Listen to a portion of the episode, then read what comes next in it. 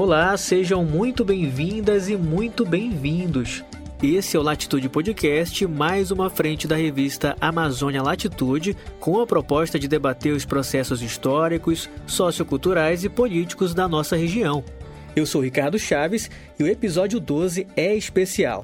Vamos falar sobre tradição e ruptura e as inspirações e mitos que fazem com que Manaus capital do Amazonas, seja um componente importante no processo cultural que envolve a Semana de Arte Moderna, evento que neste ano comemora 100 anos. Para refletir sobre esse acontecimento artístico brasileiro, nós conversamos com o poeta e também ensaísta Tenório Teles. Entre seus vários trabalhos, o escritor publicou a obra Clube da Madrugada, presença modernista no Amazonas. Tenório também é presidente do Conselho Municipal de Cultura de Manaus e é expert em misturar poesia, história e geografia.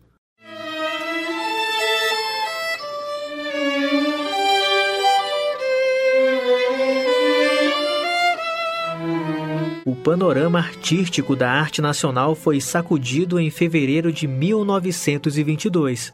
A Semana de Arte Moderna é considerada por muitos pesquisadores, artistas e intelectuais como incontornável no processo cultural brasileiro, mas seus ecos foram além dos dias entre 13 e 17 daquele mês e ultrapassaram as paredes de estilo clássico do Teatro Municipal de São Paulo.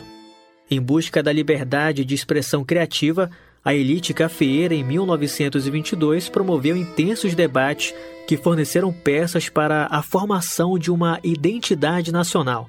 Desde então, essa noção metamorfósica de brasilidade influencia a produção artística do país. Compreender esse momento histórico do Brasil passa por repensar aspectos culturais que envolvem desde a construção da nação até nuances econômicas e socioculturais do período.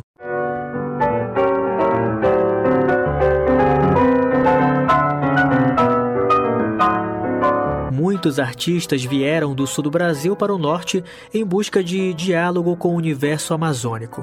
Com o movimento, a semana de 1922 influenciou e se deixou ser influenciada pelo Amazonas e a Amazônia, transformando a estética e a realidade.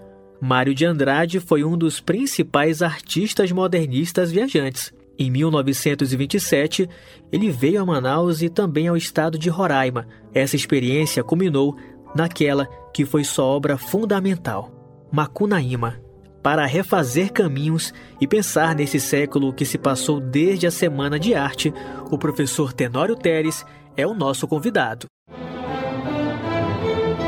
Professor, muito obrigado por atender nosso convite e aproveitando esse gancho da, da vinda de Mário de Andrade para a Amazônia, como o senhor enxerga a, a influência da região para a obra dele? Quais foram as inspirações provocadas no escritor e como elas afetaram eh, os autores da primeira geração de modernistas?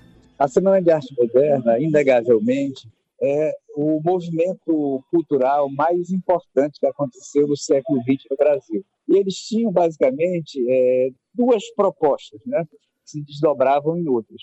A primeira proposta fundamental desse movimento era exatamente a, a busca do novo, da transformação, da mudança, né, de encontrar novas formas de expressão literária.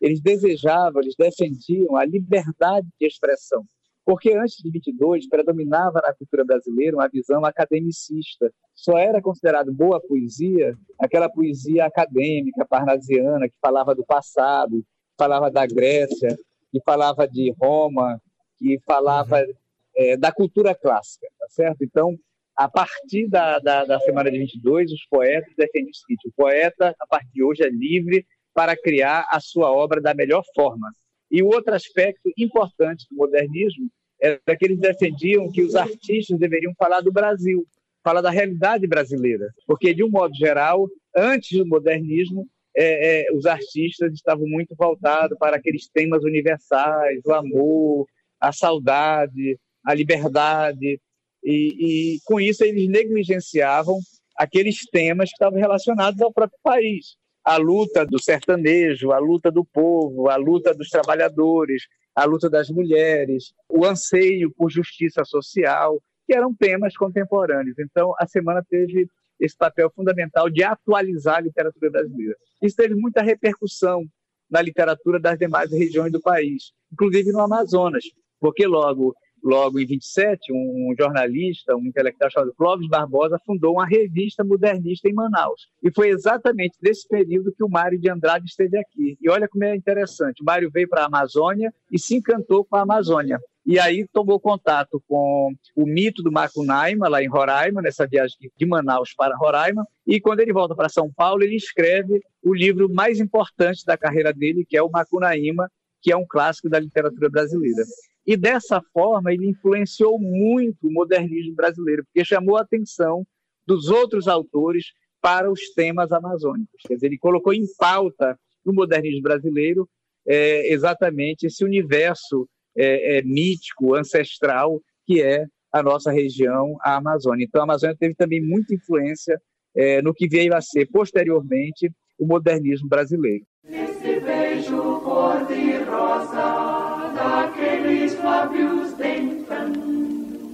No ano de 2019, o senhor publicou um livro que contextualiza o estado da arte do Amazonas na época do surgimento do Clube da Madrugada. Quais as influências desse grupo de artistas, seu legado e também o papel na busca de uma cultura e identidade amazônica? É, é inegável que os poetas que fundaram o Clube da Madrugada eles se inspiraram na semana de 22 a leitura do manifesto do Clube da Madrugada deixa evidente essa, a mesma preocupação que os autores modernistas tiveram em 22. Qual era a preocupação daquela geração que fundou o Clube da Madrugada? Luiz Bacelar, Jorge Tufi, Faria de Carvalho, Saúl Benchimol, esses autores. Né? O primeiro objetivo era atualizar a literatura que se praticava no Amazonas também, fazer uma literatura de componentes, de caráter mais moderno. Né?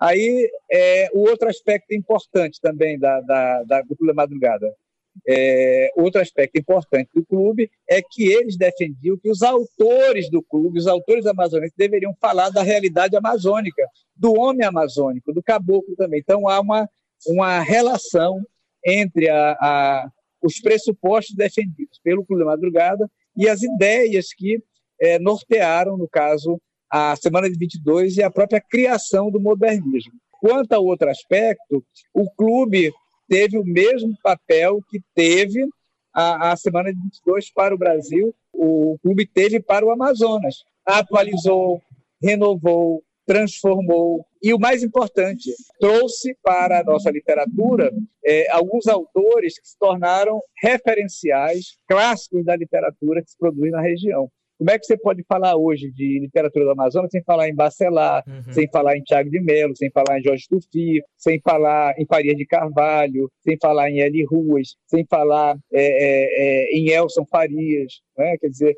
foi um período muito rico e que enriqueceu a literatura e a cultura da nossa terra. Que mudou na forma como os brasileiros enxergam o nosso país pós semana de 1922 e se passou a ter um olhar mais crítico sobre o Brasil, sobre os grandes problemas nacionais, qual a sua avaliação? É, não tenha dúvida, depois de 22 foi uma mudança radical e o surgimento de novos escritores é, falando dos problemas do país. Você tem Carlos Drummond, você tem Murilo Mendes, você tem Jorge de Lima, você tem Vinícius de Moraes, que surge em 30, e no romance você vai ter autores como Raquel de Queiroz, que vai problematizar no 15 o problema da seca no Nordeste. Uhum. Você vai ter é, Graciliano Ramos, que escreve um romance chamado A Seca, onde ele fala da miséria, onde ele fala do sofrimento do, do homem nordestino é, envolto numa realidade extremamente injusta. Você tem um Jorge Amado falando da, da cultura do cacau na Bahia, quer dizer, depois de 22, não houve só um debruçamento sobre a realidade brasileira. A realidade brasileira foi transformada em tema desses grandes autores, desses grandes artistas. Na pintura você tem um Cândido Portinari falando do Brasil, pintando o Brasil. Na música você tem um Vila Lobos que transforma o país em pauta da sua, da sua música e da sua teoria musical. Então, depois da Semana de Arte Moderna, o grande tema da literatura brasileira passou a ser o Brasil.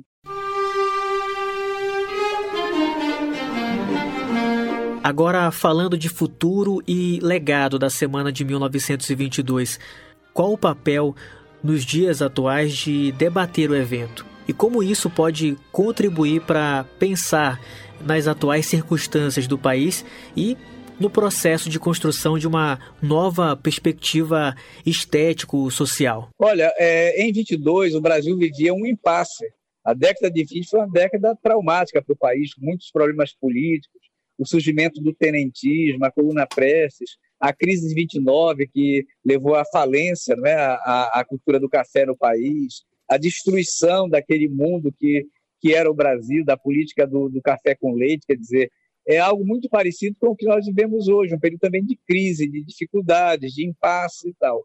E exatamente nesse contexto hoje nós comemoramos o centenário. E eu penso que o grande legado da Semana de Arte de 22 é exatamente se apresentar para os artistas de hoje como um momento em que os escritores intelectuais foram chamados a refletir sobre o país, a refletir sobre o Brasil e propor novos caminhos. De modo que hoje é, nós precisamos nos inspirar na, na, na, nos propósitos da semana e precisamos assimilar esse legado para que nós possamos também, a partir disso, pensar o nosso país, pensar a nossa realidade e, quem sabe, é, propor novos caminhos e novas possibilidades, não só de compreensão do país, mas de condução do país, para que nós possamos, quem sabe, no futuro, é, ter né, um país melhor, um país mais igualitário, um país mais justo, né? e principalmente um país onde as pessoas tenham mais consciência da nossa realidade social, política e cultural.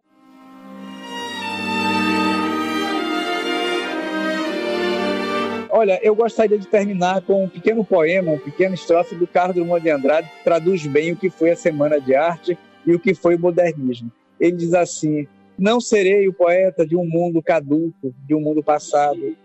Não cantarei o mundo futuro. Estou preso à vida e olho meus companheiros. Estão taciturnos, tristes, mas nutrem grandes esperanças. Entre eles, considero a enorme realidade. O presente é tão grande, não nos afastemos, não nos afastemos muito, vamos de mãos dadas. Essa era a grande, esse era o grande propósito, o grande projeto do modernismo, né? criar um ambiente de compreensão, de solidariedade, para que nós pudéssemos construir uma sociedade um país bem melhor. E essa proposta, esse projeto, continua ainda atual, válido, necessário, e nós que vivemos hoje na contemporaneidade temos a responsabilidade de levar essa pauta e esse projeto adiante. Nós conversamos com o professor Tenório Teres e agradecemos por essa reflexão do centenário da semana de 1922. Esse foi mais um episódio do Latitude Podcast, produzido por Matheus Ferreira e Amanda Peste e apresentado por Ricardo Chaves. As músicas tocadas neste episódio em ordem de aparição são Canção Esquecida de Nivaldo Santiago, interpretada pela Orquestra de Câmara do Amazonas. Valsa Amazônica número 1, Evocação de Manaus, por Arnaldo Rebelo, interpretada pelo autor. Danças Características Africanas, Farrapós, de Heitor Villa-Lobos, interpretada pela Orquestra Sinfônica de Rádio Eslovaca. Cromo, Quindemiro Teixeira, por Pedro de Amorim, interpretada pelo Coral SESI Brasília. Baquianas Brasileiras número 2, coral de Heitor Villa-Lobos, interpretada por Ana Estela. E Lamento das Águas, de Nivaldo Santiago, interpretada pela Orquestra de Câmara do Amazonas. Para você acompanhar mais conteúdos sobre Amazônia, arte, história, cultura e meio ambiente, basta ir no nosso site amazonialatitude.com ou nos seguir nas redes sociais. Até a próxima e obrigado por escutar a gente.